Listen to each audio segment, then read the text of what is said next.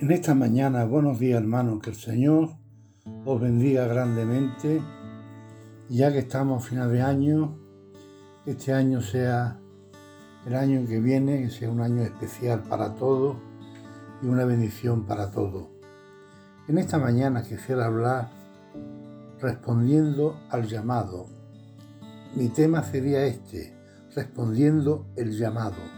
Y pongo por ejemplo a Nehemías en Nehemías 2.2 dice, y me dijo el rey, ¿por qué está triste tu rostro? ¿No está enfermo? No, eh, no es esto, sino quebranto de corazón. ¿Por qué estaba el corazón de Nehemías quebrantado? ¿Por qué? Porque hubo noticia de la condición que se encontraba Israel.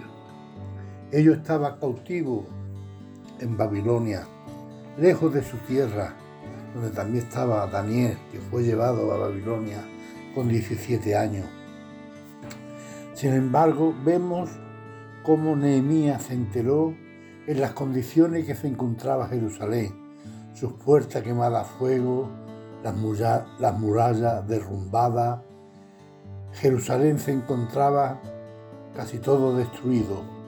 Y eso fue lo que Nehemías en su corazón estaba. No es que estaba enfermo, sino que tenía un corazón quebrantado. En esa época Israel estaba en Babilonia, cautiva, allí con el rey Nabucodonosor.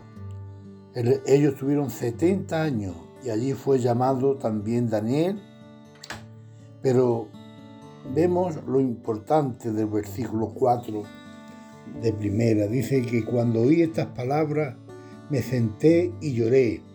Hice duelo por algunos días y ayuné y oré delante de Dios de, los cielos.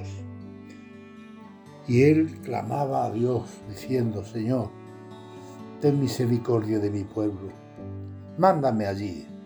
Y vemos como Nehemías, Dios le dio esa oportunidad de ir allí, a Jerusalén, a construir. Y verdaderamente, hermanos, nosotros vivimos tiempos difíciles. ¿Cuántos Nehemías necesita la iglesia hoy? Hombres valientes, mujeres que enseñan a sus hijos el amor del Señor. Tenemos hombres forzados, dice la palabra, que en los últimos tiempos muchos negarán de la fe.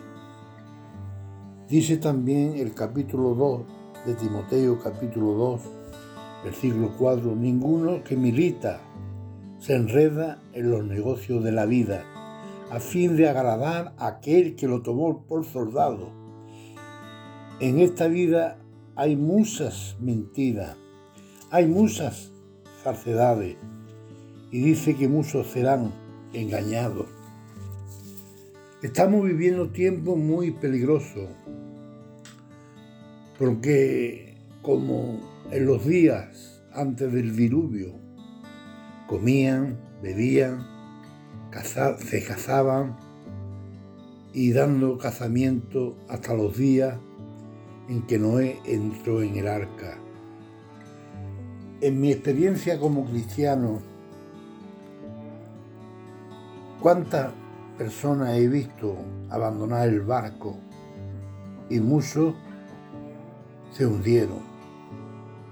¿Cuántas personas han perdido la fe? ¿Cuántas personas no han tenido el valor de seguir manteniendo viva la palabra del Señor? Estamos llamados a transformar el mundo, hermanos.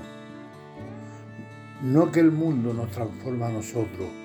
Ese es el llamado que tenemos de parte del Señor preocuparnos por las almas, que hay iglesias que parece empresa, que nada más piensa en el dinero y no piensa de que el Señor no vino por el dinero, el Señor vino a salvar lo que se había perdido. Y tú y yo tenemos la obligación de predicar un evangelio puro, un evangelio verdadero, un evangelio que quebrante los corazones, un evangelio que que llegue a las almas, porque por eso murió Cristo, para que tú y yo fuéramos a responder el llamado que Dios ha puesto, porque todos tenemos un llamado, todos podemos hablar del amor de Cristo, del arrepentimiento que las almas necesitan. Por eso, hermano, en esta mañana, eh, que el Señor os bendiga y que entienda de que somos llamados para predicar el Evangelio a toda criatura. Mira el ejemplo de Nehemías, como él sufrió en la condición que estaba Israel. ¿Cómo está el mundo hoy? Pues hermano, oremos, busquemos a Dios como Nehemías. No se iría, él ayunaba, se preocupaba por su pueblo. Que Dios le bendiga en esta mañana y muchas bendiciones para este año.